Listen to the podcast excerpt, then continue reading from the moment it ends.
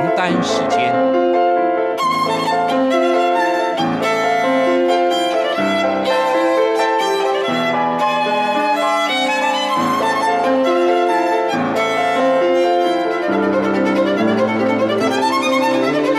由天安门学生运动领袖王丹主讲。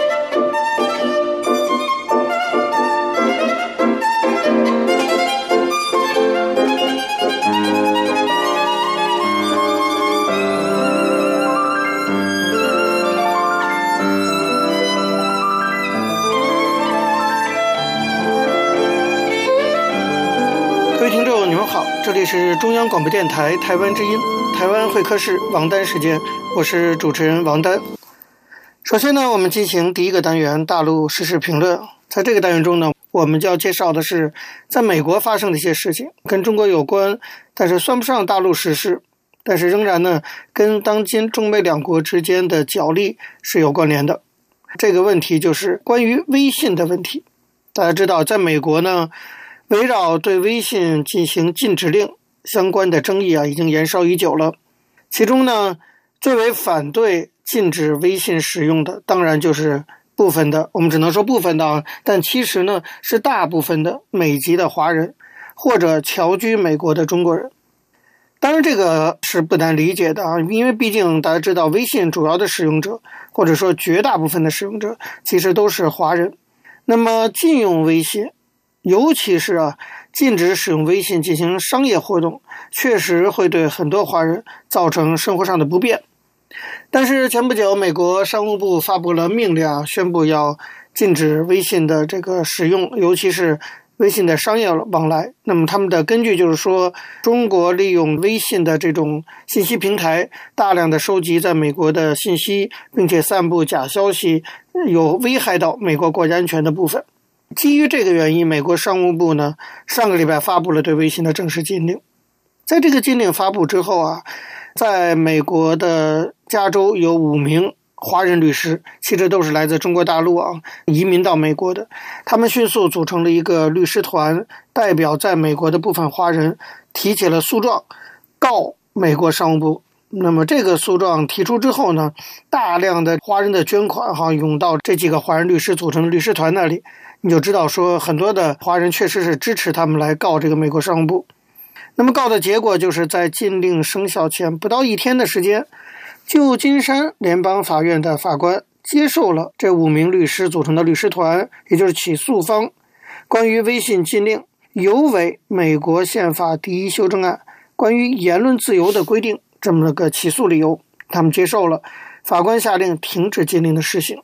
那当然了，美国商务部还会上诉啊，这个官司那当然还有的打。但是我要说的是，对于这个法律上的攻防战哈，那么从这个目前第一阶段的结果，有一些人呢为之欢呼雀跃，认为说这是美国华人在美国进行维权运动的成功，成功的维护了华人的权益，因为这主要微信主要华人使用嘛。那么也有人认为呢，说为争取维护微信这个平台提出的辩护理由。是说，自由就是每个人都有做出自己选择的权利。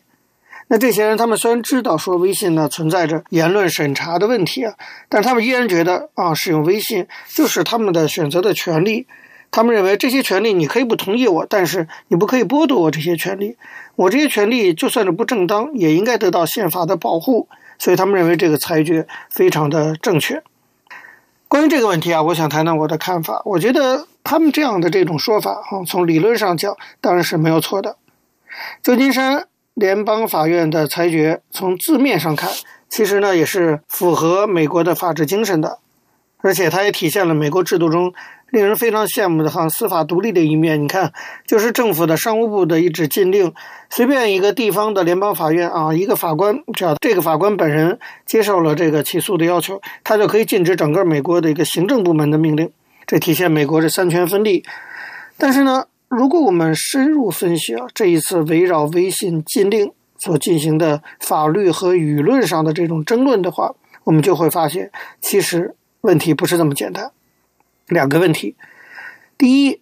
起诉美国商务部的这几个律师，他们的主诉理由之一，就是说这个商务部的微信禁令啊。限制了这些人的言论自由。啊，那么他们要站起来捍卫他们的言论自由，捍卫言论自由啊，这样的一个诉求啊，听起来真正是义正辞严啊，但实际上我觉得非常的令人不齿。为什么这么说？要知道，发起诉讼的这五名啊华人律师，其实基本上都是来自中国大陆。这五个人，如果他们真的那么的在乎言论自由的话，那他们应该知道啊，他们来自中国，他们最应该知道，这个世界上侵犯言论自由最严重的地方，我们不说是最严重吧，至少也是之一啊。那因为还有北朝鲜在，那么侵犯言论自由最严重的地方之一就是中国，对不对？那么在中国有很多侵犯言论自由的事情，而且就是发生在微信上面。前不久啊，我有个朋友，就是因为在微信上发表了一些言论，就被当地派出所短暂的拘留，还强行要求他写悔过书、按指纹，甚至抽了血。那么，对于这种行为呢，很多的微信群被封，更是司空见惯的事情。我们另外有个读书群组在微信上，哈，已经十九世了，就转世啊，就被封了十八次了。对于这些侵犯言论自由的行为，这五名华人律师不可能不知道。啊，新闻都报得非常大，但是他们一言不发，视若无睹，并不去抗议。所以你说这些人，他们真的是那么在乎言论自由吗？当然不是嘛，对不对？那么言论自由，我们都知道它是一个普世价值，对吧？如果你只在乎美国的言论自由，却对别的地方的言论自由被戕害无动于衷，这就是典型的我们叫什么呢？叫双重标准。我认为。这些华人律师呢，他们当然有反对微信禁令的权利，就像他们说的哈，这是他们的权利。但是他们可以完全可以找其他的理由来起诉。如果非得用维护言论自由作为理由，我觉得呀，实在是太虚伪了。另外一点，我觉得要指出啊，就是针对旧金山联邦法院引用宪法第一修正案，美国宪法第一修正案下令不可以禁用微信这个裁决来讲。法律上啊，我不是法律专家，但至少是我我相信美国的法院的裁决一定是在法律上站得住脚。但是我觉得至少从情理上和逻辑上来讲，恐怕是有问题的。为什么呢？因为我们知道美国宪法第一修正案它的通过目的就是为了保护言论自由，而我们同时也知道，微信这个平台它的运作，那些敏感词的禁用，那些有组织的假新闻的传播，它不仅是对言论自由的极大戕害。也是对美国民主制度的一种破坏。如此一来，就有一个问题了，就是美国宪法第一修正案居然被用来保护了一个恰恰是违反了美国宪法第一修正案的精神和原则的一个社区媒体平台。这听起来超级讽刺的，这不是自相矛盾吗？我相信啊，其实旧金山联邦法院的裁决更多的应该是出于第二个理由。那个第二理由就是说，裁决书讲了危害国家安全方面的举证不足，也就是说。法院认为，美国商务部应该拿出更多的、更充分的微信侵犯言论自由的证据。这只能说明美国商务部在面对法律诉讼的时候准备的不够充分。所以，第一，现在呢，美国商务部已经决定上诉了。那么，我想在未来的法律攻防中，他们一定会拿出更多的证据。所以，微信禁令是否能够得到执行，现在呢还在未定之中。部分华人的这种欢呼啊，恐怕为时过早。第二呢，说阻挡住了微信禁令，就是部分美国华人维护了自己的言论自由的这种权利，这样的一种欢呼，我认为让人是非常的、非常的觉得是一种讽刺。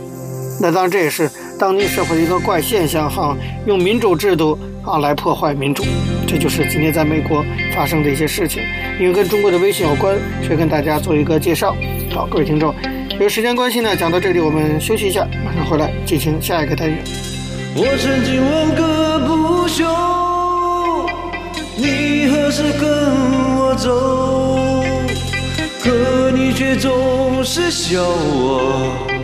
一无所有。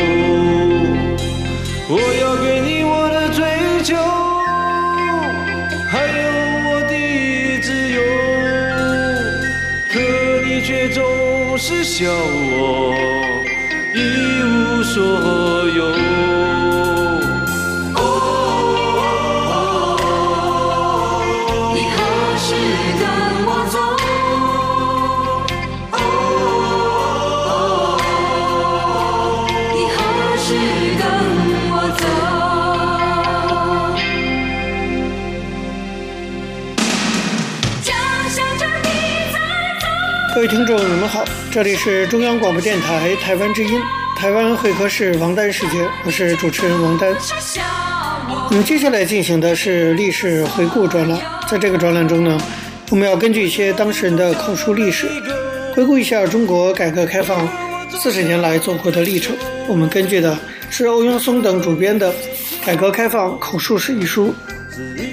那么延续上周内容，我们去介绍啊，中共建设青藏铁路的大概的过程。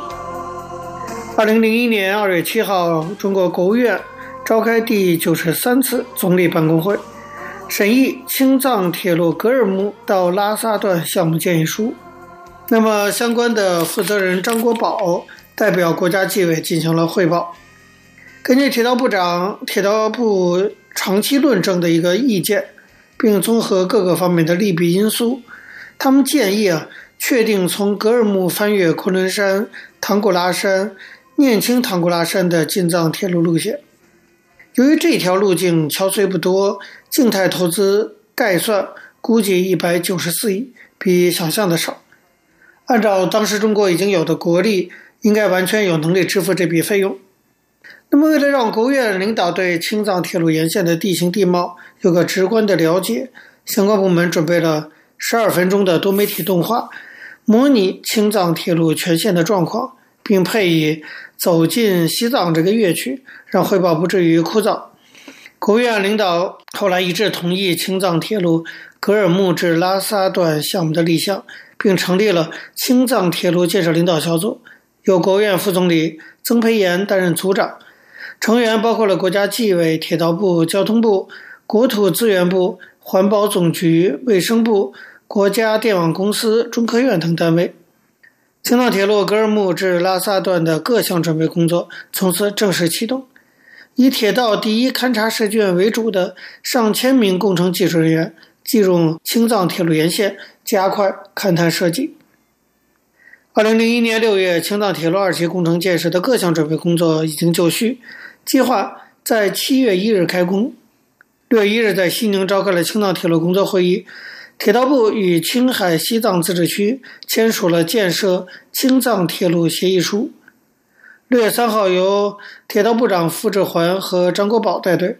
从西宁出发，沿青藏铁路全线做最后一次检查。从西宁到格尔木的既有铁路受当时筑路条件的限制，标准不高，车速缓慢。当时大家就议定，随着青藏铁路的建设，必须相应改造这段铁路。到达格尔木以后，确定青藏铁路二期工程开工仪式地点。当时有两个方案，一个是在格尔木火车站举行，另外一个呢是在格尔木南山口现有铁路终端，也就是青藏铁路二期工程的真正起点举行开工典礼。这个南山口海拔三千零八十米，风特别大，前方是昆仑山。大家都赞成第二方案。六月二号，在格尔木成立青藏铁路建设指挥部，由傅志环和张国宝为指挥部接牌。六月三日凌晨四点，他们组织了四十辆吉普车向拉萨进发，从南山口向昆仑山一路沿格尔木河谷上行约九十公里，到达海拔四千七百七十二米的昆仑山月上口。这个时候虽然是夏天六月，但是仍然是雪花飘飘、寒风瑟瑟。那么考察团从此地开始了海拔在四千米以上、长达九百六十公里的征程，也进入了从昆仑山到安多的长达五百五十公里的冻土地带。这个考察团一行沿青藏公路前行，公路两侧是星星点点的大小水泡子。所谓水泡子，就是当年修建青藏公路取土的时候形成的挖坑。那么，由于受到扰动，冻土出现融化，并且逐渐扩大，形成一个个大大小小的冻融湖。修建青藏铁路，看来就得吸取这个教训，要避免在铁路两侧取土，选线呢要尽量靠山的高处，并且以桥带路，这是后来进藏铁路的筑路原则。过了昆仑山后，大约一两小时的路程，两侧似乎是一马平川的河北大平原，看不到有山峦起伏。除了冻土因素以外，筑路条件就像平原一样。那么车到了不冻泉五道梁，走在青藏公路上，虽然都已经是柏油路面了，但是路面还是凹凸不平，跟搓板一样，一会儿凹起，一会儿凸现，这就是冻害导致。同时，青藏公路上的桥涵承重力非常差，根本都经不起重达四十到五十吨的铁路桥梁运输。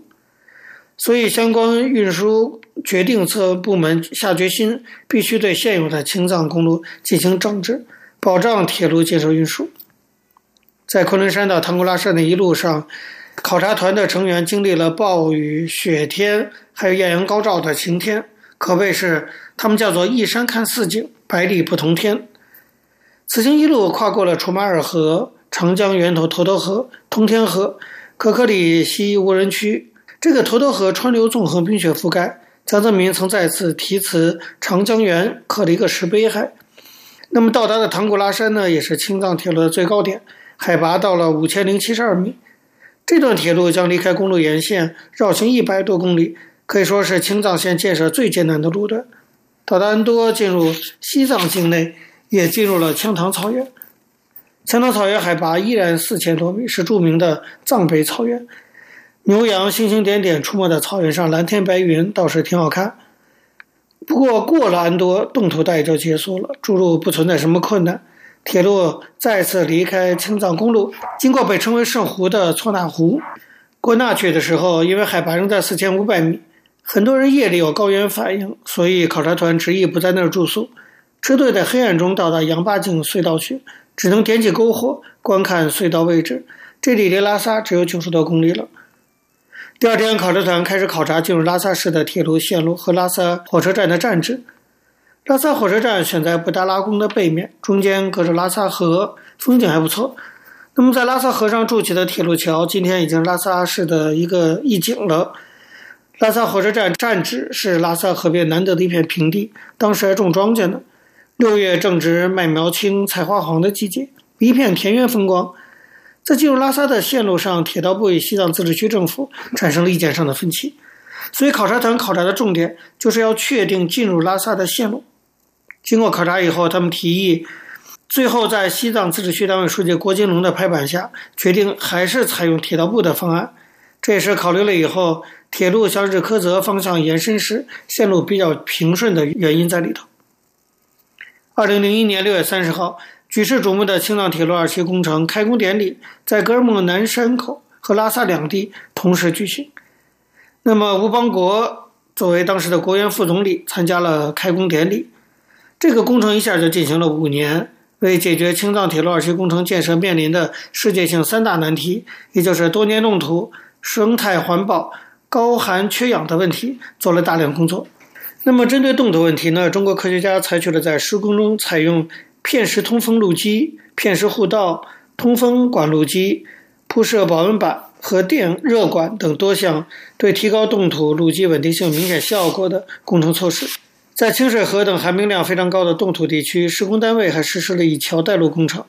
把桥基修在地下一百多米深的永久冻土层上面，地面上呢架起长达数公里乃至最长近十二公里的大桥作为铁路的路基。总之，现在不管怎么样，青藏铁路已经建成。那么，关于这个青藏铁路的争论也是非常大。藏人当然不满意，认为它会破坏西藏原有的文化。可是呢，北京这边呢说这样可以更有利于西藏建设。到底结果会如何，我们还留待时间来继续观察。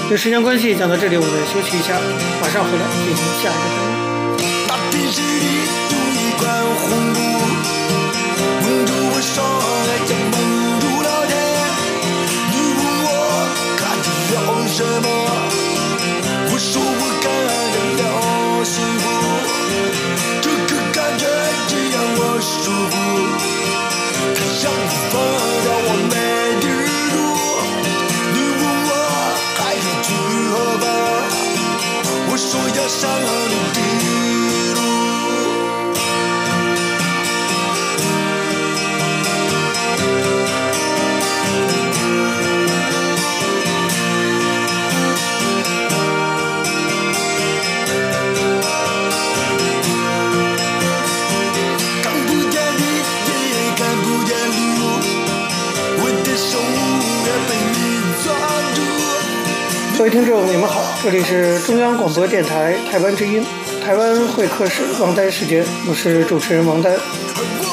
在今天的台湾经验专栏中呢，我们要向大家介绍在台湾民主化过程中一项非常重要的民主事件，那就是公投、公民投票。我们希望从台湾的这个民主发展的经验中，提供给未来中国的民主建设一些参考和借鉴。我们根据的是台湾智库针对这个问题进行的一些资料整理。延续上周内容，我们继续讲到，那么以维护现状呢为内涵的公投，需要以共识性的题目出发。这就是为什么一般人都会认为说，像飞弹公投啊、两岸谈判啊这样的公投题目，共识性非常的高，所以根本就没必要通过公民投票来形成决议。但是，如果我们从保卫现状的立场出发，共识性的议题是优于分歧性的，安全的议题是先于内政的。而两岸的议题呢，是在第十七条中最突出的，因为在公投法多轨制的设计下，透过立法发动人民联署，以及第十七条赋予总统的公投发动权，分化了总统与立法之间的权力范围。透过这样发动权的多元化，台湾公投民主已经开始成为一个重要的民主管道。而三二零那次的和平公投就是公投实践的第一步。如何走稳这一步，将会影响到未来台湾公投民主的发展走向。因为这个公投民主的体制已经逐渐在既有的选举民主之外，成为了一个新兴的、有效率的、更有代表性的民主管道。这就是选举考量之外的，我们叫做非预期后果了。那么来回顾一下这次和平公投的大概过程。台湾当时的总统是陈水扁。两千零三年，陈水扁在十一月底的时候宣布，根据当时刚刚通过的公投法第十七条，要在次年，也就是两千零四年总统大选的时候，同时举办防卫性公投。他这个讲话一说啊，当然引来就是在野的国民党和亲民党的批评，舆论上呢也有不同的看法。多数认为并不存在外力威胁导致有改变台湾主权现状的危险，所以反对防卫性公投的发动。像当时三立电视台在两千零三年十二月二号、三号做的相关民调，就可以看到民众对于陈水扁总统此举的反应。这个反应有助于探索公投民主在总统大选时实践的空间，是不是能够在公投法的诸多限制中走出一定的道路来。尤其针对其中发动的前提条件、议题的内容以及功效与后果的评估，都提供了非常值得关注的资讯。这个民调的执行单位是普罗市场研究公司，访问日期呢是两千零三年十二月二号到三号，访问地区为全国，访问对象为二十岁以上成年人。抽样方法呢是以系统随机抽样，有效样本分别是成功访问了一千零七十七人，拒访四百四十六人，抽样误差在百分之九十五的信心水准之下，约加减百分之二点九九。那么来看一下这个民调大概的结果哈。首先呢，关于公投法第十七条所谓外力威胁的条件是否存在的争议，当问到说中共在东南沿海有近五百枚飞弹瞄准台湾，因此台湾正遭受外力威胁，应举办防卫性公投。问到这个问题的时候，受访者中同意这个说法的为百分之三十二，不同意的为百分之四十四。而当从中共主张一国两制是危害我们的国家主权这个说法出发。询问对于防卫性公投的看法时，受访者中同意的为百分之三十七，不同意的为百分之四十一。这个调查结果显示啊，一方面举行防卫性公投的外力威胁理由以及主权变更危险的论述应该再加强，因为没有得到多数选民的支持。另一方面，我们也看到陈水扁总统的这个公投诉求仍然有效地动员了泛绿选民的支持。显然呢。在舆论的诸多意义中啊，泛绿选民的取向还是相当稳定的。至于问到防卫性公投的题目内容的时候，问到如果二零零四年总统大选同时举行防卫性公投，赞不赞成以要求中共撤离飞弹作为公投议题的时候，支持的百分之三十八，不支持的百分之三十九，大概旗鼓相当。与前面外力威胁的认知相对照，显示飞弹是否构成外力威胁虽有疑义，但如果以撤离飞弹为诉求的时候，支持度就会增加。同样的，当问到如果两千零四年总统大选同时举行防卫性公投，赞不赞成以台湾反对一国两制作为公投议题时，受访者中表示支持的为百分之三十九，不支持的也是百分之三十九。那么这两题的调查结果就可以告诉我们，当实际议题提出的时候，公投的支持度可能会升高。因此呢，陈水扁宣布防卫性公投的题目，成为后续的蓝绿攻防的重点。至于问到防卫性公投的功能与后果，四成五的民众同意防卫性公投可以表达人民意见，维护国家主权与安全，但高于不同意的百分之三十八。这显示出公投的正面效果还是获得民众的肯定的。至于可能引发的两岸紧张，有一半以上的民众不同意举办防卫性公投是将台湾推向战争这样的说法，而同意的呢占三成三，代表所谓的安定牌在台湾的政治氛围中作用与空间有限。台湾民众的心态显然比政治人物看起来开放许多。所以根据上面这些资讯和民调资料的分析啊，我们大致可以得出一个总结性的印象，就是说，台湾老百姓觉得发动公投的危机并不是那么的急迫。虽然这个评估的差异与蓝绿选民的分野相关，但陈水扁的主张有一定的基本盘支撑，尤其在议题内容的设计上存在着带动民众支持的空间。如果题目切合民心的需求，会让发动公投的正当性增强。至于公投的主权安全效果是获得多数肯定的，而且对岸发动战争的阴影对于民心的影响也并不是想象中的大。这提供了公投民主生长茁壮的良好土壤，也显示了台湾民主的成熟度。我们前面啊，针对公投民主做定义的时候曾经提到过，我们说公投投票与代议民主一个重要的差异，就是在于立法过程中引入了民意做最后的决定，也就是代议精英与政党并未在公投民主的过程中消失不见，重点在于民意的引入。这一引入的动机有许多，除了是因为议题的分歧性之外，很多时候因为议题的层次并非代议民主所能承载，比如主权与安全，所以一定要透过公民投票成为必须的途径。也正因为如此呢，公投所形成的民意会因为引进的议题层级及需要的动机而具有不同的性质。当项公投是因为主权议题而发动的时候，选民的民意会是以人民的样貌呈现。不再是选民的态度，而会被诠释为人民的意志。这是公投民主与代议民主一个非常大的差异所在。也就是说，如果议题是一般公共政策的议题，那么这个公投民主所引进的人民参与是被诠释为直接的民意，以区分代议的代表性质。但当议题为主权层次的时候，这个民意已经不只是公民的表态而已，而是人民（英文叫做 people）。这个人民的形成过程，所以不同议题类型动员不同的主体，形成不同的民意。所以啊，民主选举所呈现的是选民的态度，公投民主在政策层面是形成直接的民意，而在主权层面则是一个人民意志的形塑过程。这个观察具体反映在一项民意调查结果上。这个民调查结果是山水民调公司做的，也非常的有趣。我们在下周呢继续向大家介绍。各位听众。